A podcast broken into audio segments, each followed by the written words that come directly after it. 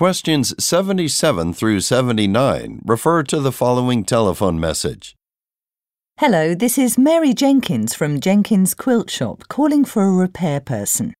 I have a computerized quilting machine that requires repair. It's a Wellmend 4037 that I purchased from your shop about three years ago. I am able to set up the program for a particular quilting pattern, and the machine works well at first. After a few stitches, however, it just stops. It sounds as if the motor is on, yet no parts will move. The problem is perplexing. I don't know if this is a problem with the computer or the sewing arm. I promised a quilt to a customer who needs it in a week, so I require quick service. Please call me as soon as possible at 555 3488.